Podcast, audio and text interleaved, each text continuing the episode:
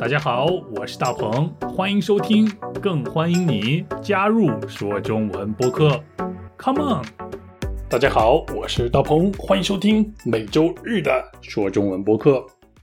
呃，前几天我觉得身体有点不舒服，总是感觉头疼，没什么精神，于是就去了一次医院。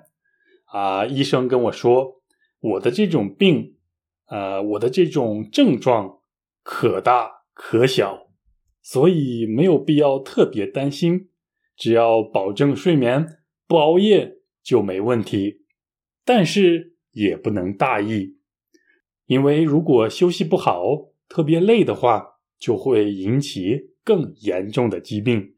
嗯，医生跟我说，我的症状可大可小。你听到“可大可小”这个表达了吗？可以的可，大小的大，大小的小，可大可小，就是我们今天要学习的表达。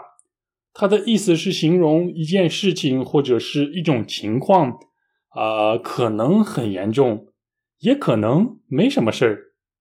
这里的大就是指严重的意思，小呢就是指不严重，很轻微，没事儿的意思。可大可小，可能很严重。也可能很轻微，啊，还是来举个例子吧。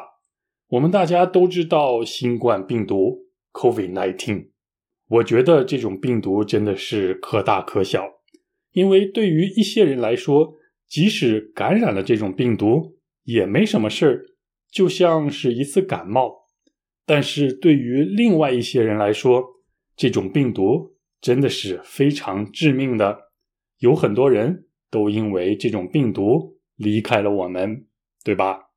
再比如说，在中国有一句话是“牙疼不是病，疼起来真要命”。可能你听起来会觉得有点奇怪，因为大多数人都会觉得牙疼它就是病啊，为什么不是病呢？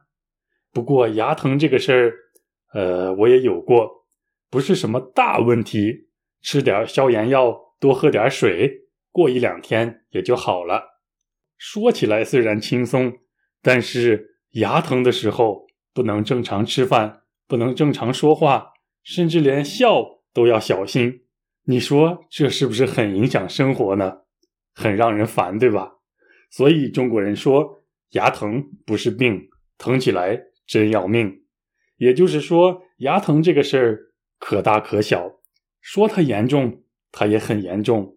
说它不算什么，它也不算什么，不是什么大事儿是不是很有意思的表达？你学会可大可小了吗？那就来听今天的对话吧。大鹏大鹏啊，你看到我的手机了吗？我找不到我的手机了，没有看到。那你看到我的钱包了吗？我的钱包也丢了。啊，你的钱包我也没看到啊。那你看到我的护照了吗？什么？你连护照都丢了？哎呀，丢三落四的毛病可大可小，你真应该改改了。大鹏大鹏啊，你看到我的手机了吗？我找不到我的手机了，没有看到。那你看到我的钱包了吗？我的钱包也丢了。啊，你的钱包我也没看到啊。那你看到我的护照了吗？什么？你连护照都丢了？哎呀，丢三落四的毛病可大可小，你真应该改改了。嗯，你是一个丢三落四的人吗？你是一个平时不是很细心，然后非常爱丢东西的人吗？那你觉得丢三落四的毛病？是严重呢，还是不严重呢？是应该得到重视呢，还是随他去就好了？我觉得丢三落四的问题可大可小，比如丢了雨伞、丢了水杯，甚至是丢了钱、丢了这些东西啊，还不算什么严重的事儿。那如果是丢了身份证、丢了护照，甚至是丢了公司里重要的文件，或者是对你来说非常珍贵的东西，世界上只有一件的东西，那么丢三落四的毛病就很严重、很致命了。你说对吗？对了，可大可小这个词不仅可以比喻一件事情，可以很严重，也可以很轻微，也可以用来形容一个实实在在的东西，形容这个东西的体积可以很大，也可以很小。啊，有什么东西是可大可小的呢？嗯，对了，像是气球。气球在没有充气的时候是很小的，不过在充过气以后就变得很大。所以我们可以说，气球这个东西可大可小。再比如，你知道《西游记》中的孙悟空吗？《西游记》是中国最有名的四部小说中的一部。其中主人公的名字叫孙悟空，他有一件武器叫做金箍棒，金箍棒就是可大可小。孙悟空想让金箍棒变得很小，它就变得很小，小到可以放到他的耳朵里。相反，孙悟空想让它变得很大的时候，它就变得非常非常大，大到比天还高，可以直接伸到宇宙里边呵呵。你看过《西游记》吗？如果还没有的话，我建议你去看一看，看看孙悟空的金箍棒到底是不是可大可小。好啦，你学会“可大可小”这个表达了吗？别忘了练习一下，多造几个句子。